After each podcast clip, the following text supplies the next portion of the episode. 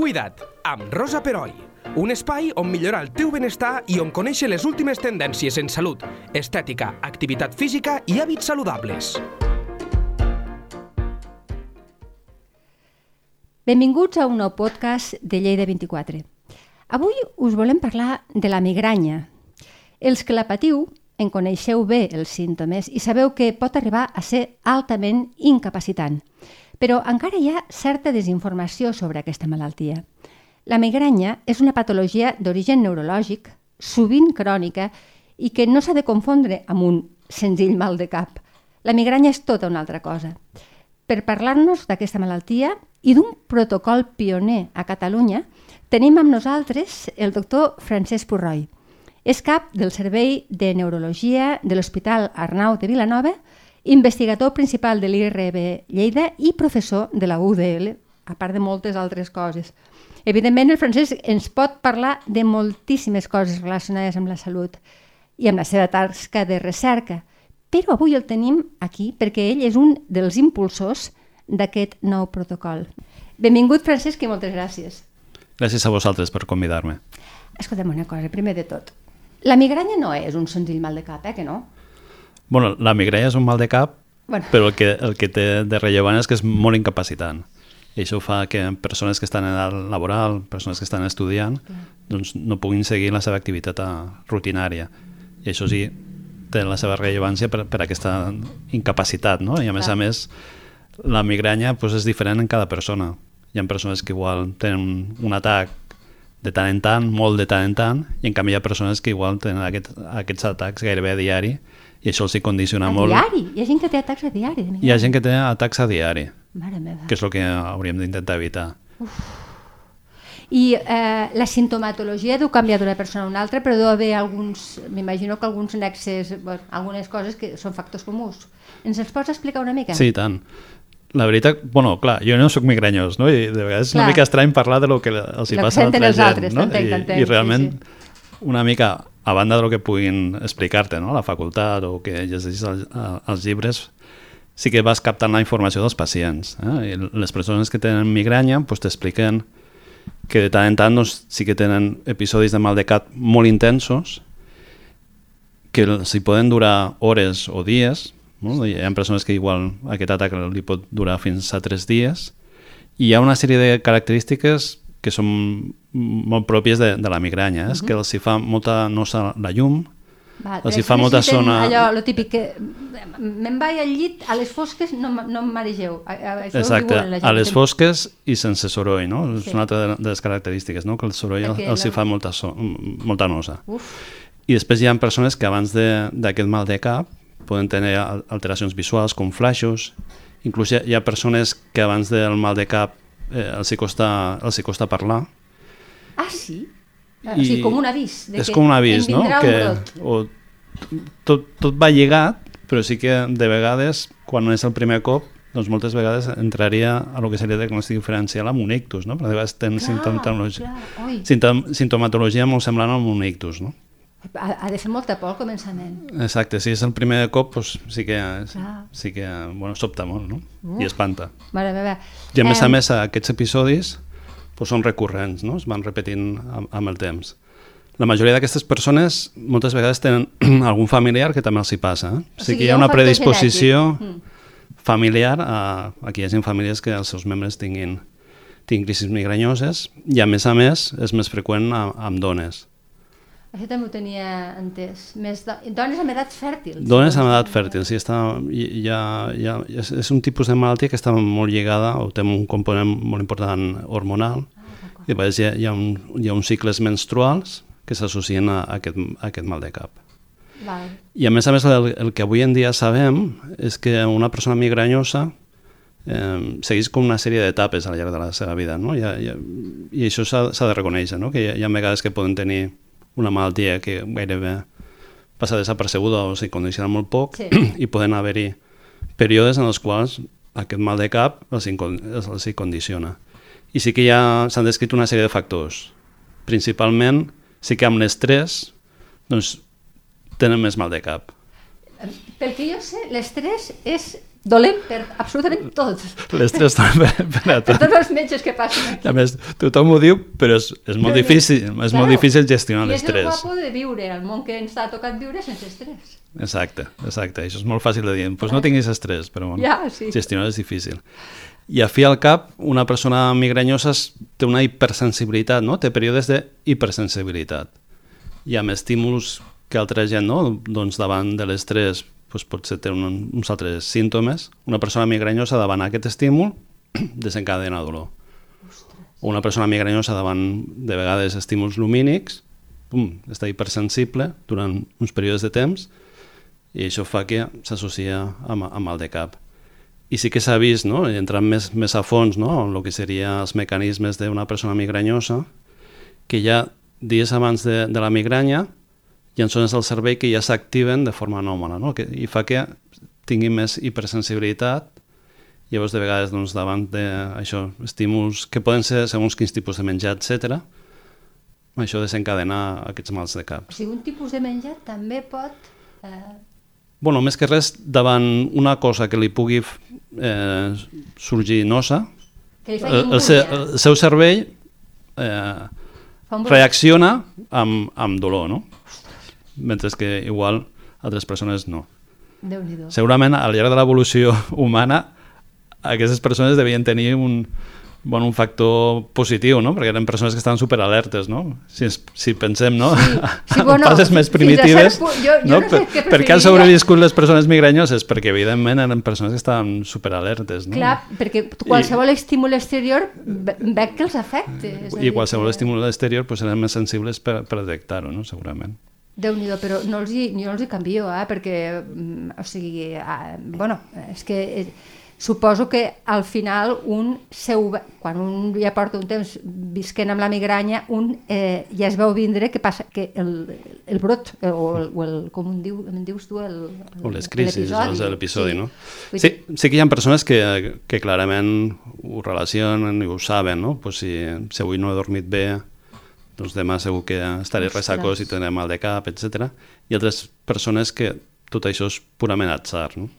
Clar, déu nhi I pel que sé, molta gent pateix migranya, o sigui, hi ha un índex important de població. Sí, de, de vegades és difícil, no?, Fi, ficar un número, però aproximadament una de cada cinc dones en edat fèrtil és migranyosa, Una de cada cinc. una de cada cinc, que és molt, És un 20%. és molt. És moltíssim. I si fem el mateix anàlisi amb, amb homes, seria un de cada 10. Sortiu I és- guanyant. en aquest aspecte. I es pensa que més o menys vora entre el 5-10% de la població és migranyosa. És molt, és moltíssim. I d'aquestos, segurament, un de cada 4 té un... Segurament el seu mal de cap el té mal controlat. Això és el que segurament... Són els números no? que, que, estem, Clar. Que estem ara Vols dir mal controlat en el sentit de que no fa un tractament adequat, que no s'ha posat en bones mans, això és que... Hi ha un perfil de persona migranyosa que és molt patidora, no? I, i, i realment, clar, el seu mal de cap l'ha acompanyat des d'inicis... És a dir, l'ha normalitzat. L'ha normalitzat, no? I perquè hi ha persones que inicien aquestes crisis pues, a partir de la menarca, no? a partir dels, de, dels 12, 14 anys. Clar, clar. I és com que el- una cosa que anat acompanyant al llarg de la seva vida. I potser sí que el missatge és que, en teoria, un hauria d'esperar tenir menys de 3 episodis al mes. I si en té més de 3 episodis, doncs sí que hi ha tractaments per, per poder-los eh, controlar Controlar. i que aquests tractaments no els haurà de seguir tota la vida. Ah, no? Sinó... Sí, això està bastant estudiat, no? que les persones migranyoses, és el que he comentat abans, no? tenen com etapes dins de la seva vida que poden estar superbé i altres períodes no se sap ben bé per què, que, que estan molt pitjor. I sí que hi ha tractaments no? pues, més dirigits a aquestes etapes en les quals estan mal controlades. I un mal control de- de- d'una persona migranyosa és quan té més de tres episodis Clar. al mes. O bé que quan els té li sigui molt incapacitat. No? Imagina't que potser hi ha una persona que només té un episodi coincidint amb la menstruació, però aquest episodi l'invalida invalida moltíssim, no? Pot estar ben que igual bé 3-4 a- dies aquell dia que no... pues, sí. sap que no pot anar a treballar, etc. Llavors hi ha tractaments dirigits avortar aquesta crisi, uh -huh. dirigides pròpiament a quan comença el mal de cap, i altres dirigits a tenir menys dies amb mal de cap al mes. Són, entenc, tractaments farmacològics. Són tractaments farmacològics, sí. Vale. I després hi ha persones que quan això no s'acaba de controlar fa que puguin tenir mal de cap gairebé cada dia o que es despertin ja amb una sensació de bueno, d'un pes al cap, no? que això és el que s'hauria d'evitar. Clar. I a dia d'avui, doncs, afortunadament, sí que des de fa uns anys tenim una sèrie de tractaments que poden anar bé, fins i tot aquestes persones que tenen mal de cap a, di a diari. Molt bé. I ara és, ara és quan em expliques què és aquest protocol que és tan multidisciplinar i que heu fet també tenir molt en compte l'atenció primària, que potser també és una de les coses a posar en valor, no? Sí. Explica'ns sí. com, com va. Bueno, o com va néixer, o com, com, com ho heu fet. va néixer perquè, per una banda, això és, és una malaltia molt freqüent, Clar. que realment qualsevol facultatiu pues, té algun pacient que té, té migranya, no? Clar, clar. Els sanitaris no, no estalvieu d'estar malalts tampoc, clar, clar. I, I a més a més, no, que això és, és, és molt freqüent i, i tu veus pacients, no? Els metges de capçalera veuen molts pacients clar. amb, amb, amb atenció primària jo avui estic parlant, però realment represento no? aquest treball d'un protocol representa moltes persones. Eh? Hi, ha hagut un, hi ha hagut un, un grup de, de persones d'atenció primària, tant metges d'atenció primària com infermeres, no? perquè també és, és important l'educació sanitària. Sí, sí. I, I és veritat que he comentat no? que hi ha una sèrie de, de factors que poden propiciar tenir mal de cap, entre ells els estrès, però hi ha condicionaments familiars socials que qui els coneix millor és el metge capçalera o, o, o la seva infermera. El metge de família que dèiem abans, que, que està desapareixent una mica també, i és una llàstima. I tot això va lligat també amb el naixement d'una unitat de cefalea, que realment l'està liderant en, en Jordi Sanauja. A l'Arnau. A l'Arnau, amb, amb la idea que, com he comentat, no? a dia d'avui doncs, sí que hi ha una sèrie de, de tractaments que poden fer controlar millor aquestes crisis en persones més complexes, no? un mal de cap més complex. La cosa que té de, de novetat és aquest treball en equip multidisciplinar, uh -huh. amb la idea de que en cada moment de la malaltia cada professional pot aportar un valor a aquella persona. Segurament, no? si és una persona que té pocs episodis de, de mal de cap, doncs el metge de capçalera és, és el que té més accessible i és el que l'ha d'acompanyar amb com poder tractar aquestes crisis, no? De vegades, quan aquestes crisis són més freqüents, doncs també el metge capçalera no? pot pautar Clar. tractaments preventius. I ja quan aquest mal de, perdó, aquest mal de cap és més, més difícil de controlar, potser nosaltres ja tenim un paper més protagonista a nivell de neurologia. El, el, de pensar que és això, neurologia, eh? estem parlant, sí. Que, que és una malaltia doncs, molt freqüent. I que, com he comentat, hi ha, hi ha períodes de la vida que van variant en quant a freqüència i intensitat, i sí que té sentit doncs, tenir aquesta xarxa no? d'atenció a, a aquestes persones.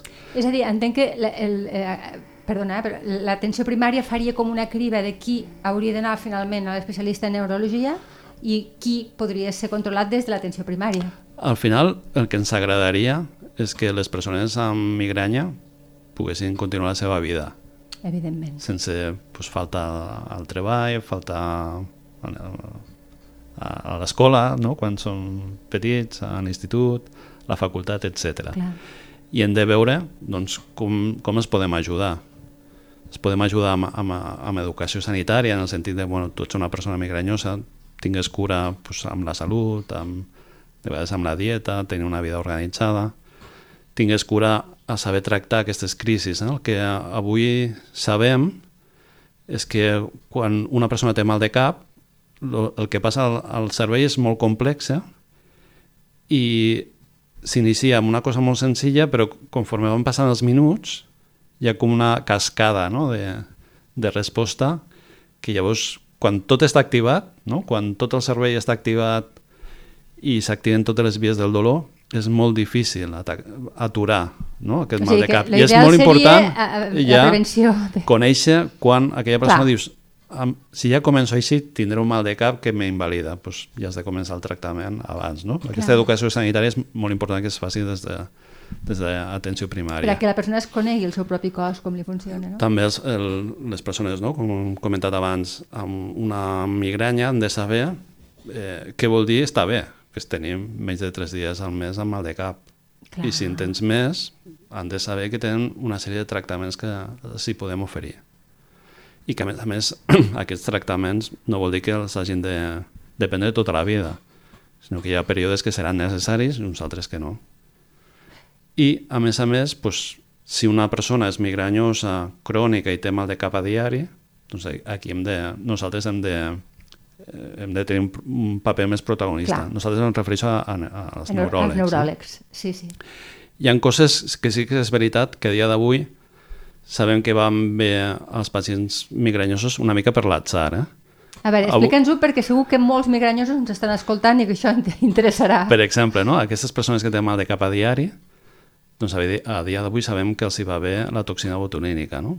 Punxar Ah. el botox en determinats punts de, del cap. Això ho sabem perquè inicialment no? el botox es va utilitzar no? a l'estètica L'estètica, sí. i el que van veure els cirurgians estètiques o la gent que es dedicava a estètica és que aquelles persones migranyoses a les quals se'ls hi punxava botox podien millorar el seu aspecte Físic? corporal, Sí, sí, físic, clar. però a més a més millorava el, millorava el seu mal de cap. I a partir d'aquí sempre deu haver-hi no?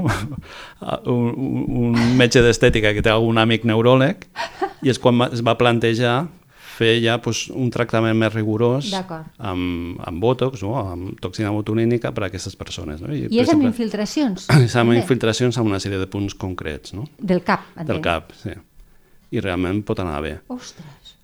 I com a cosa més, més interessant és que des de fa uns anys s'ha conegut millor quins punts d'activació hi ha al cervell o quin, quins fenòmens succeeixen i això ha, ha permès fer un disseny de fàrmac més específic. Eh? I ara hi ha tractaments que se'n diuen monoclonals, amb immunotera immunoteràpia, amb anticossos dirigits pròpiament a mecanismes específics.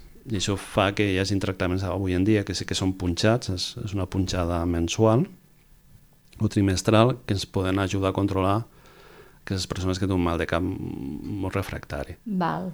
I, i ell, eh, o sigui, com ho viuen? Eh, el tractament per, realment és molt eficaç o simplement pal·lia una mica la simptomatologia però encara continua fent mal? O sigui, quin nivell d'eficiència en, el, en el dolor? Sent honestos, nosaltres sabem eh, que quan planteges un tractament a una persona migranyosa tens més o menys un 50% d'encert. De que Ah, sí? realment aquella persona torni a tenir una vida eh, Normal. normal. No? Sense dolor, per Sense entendre. dolor. Sí. Llavors has de, has de saber que bueno, una de cada dues persones t'anirà bé amb aquell fàrmac i has de seleccionar el fàrmac en funció de les condicions de- d'aquella persona, perquè evidentment els fàrmacs tenen alguna sèrie d'efectes secundaris. No? Hi ha fàrmacs doncs, que engreixen, hi ha fàrmacs que redueixen el pes, Ostres. hi, hi ha fàrmacs... Això a les dones no ens deu agradar. Bueno, Bueno, i als homes. Hi ha uns altres que sí que disminueixen, etc. No? I, i t'has d'adaptar una mica a les necessitats de, de, de cada persona. Clar. T'has de plantejar no? unes decisions compartides amb el pacient, individual, individualitzar el tractament i també avisar-li de, de quins són els possibles efectes secundaris o quins efectes doncs, només succeeixen els primers dies, etc. No? Ah, La informació al pacient és important per saber que ell, bueno, va- vale, m'han dit que no és immediat, per tant, tinc paciència. Una mica això també, no? Sí, jo, jo crec que una mica, és important no? transmetre a aquella persona que bueno, hi ha un ventall de tractaments i que hi ha la possibilitat que amb el primer fàrmac pugui anar molt bé Exacte. o no. I que I si, no va bé... si és que no, plantejar altres coses. No? I el fet de conèixer bé la malaltia fa que segurament en un futur proper doncs, apareguin més fàrmacs. No? Sempre Clar. és molt, molt important, no? amb una malaltia, intentar conèixer en profunditat quins són els mecanismes que condicionen aquells símptomes. No? I afortunadament, amb, amb el mal de cap, no? amb la migranya en concret, des de fa uns anys, doncs, sí que s'ha fet aquest avenç i això fa que segurament en propers anys surtin altres fàrmacs que puguin ser efectius. No? I realment la realitat del, del maneig d'aquests pacients ha canviat radicalment Sí? no? en, en els últims 10 anys, segurament. Eh, pel que es veig amb les dones especialment, a partir de la menopausa els episodis van disminuint, és a dir, eh, la gent a mesura que ens fem grans tenim menys migranya, això és una cosa que es pot dir de manera general o no? Jo crec que en la migranya s'ha d'individualitzar. Ah, eh? ja. Hi ha persones que succeeix això, no? que eh, durant l'època fèrtil poden tenir molts mals de caps relacionats amb la menstruació i després desaparèixer. hi ha altres persones que els hi canvia una mica les característiques, que en lloc de ser aquests episodis tan enèrgics, no? Ta- amb tanta intensitat, doncs potser són de menys intensitat, d'acord. però més freqüents. Ai, ja. I hi ha, hi ha persones que, bueno, que això que tenen una vida a partir de, de la menopàusia doncs, a nivell de, de mal de cap doncs, molt millor que abans. Bueno, eh, algo algo. I, i també jo, jo crec que ta- també és important no? aquesta educació sanitària de dir, bueno, tu seràs migranyosa tota la vida, perquè a fi al cap hi ha una combinació de gens Clar. que t'ha predisposat a que el teu cervell bueno, reaccioni als estímuls de forma dif diferent que altres persones i que hi haurà períodes de, de la teva vida pues, que seran més intensos, menys, etc. I... I- que en cada període aquestes etapes, doncs d'alguna manera o altra, jo crec que a, a dia d'avui sí que podem acompanyar o ajudar aquestes persones. Sí, sí. Eh, és esperançador. Eh, Parlaves també que l'estrès és un altre dels efectes.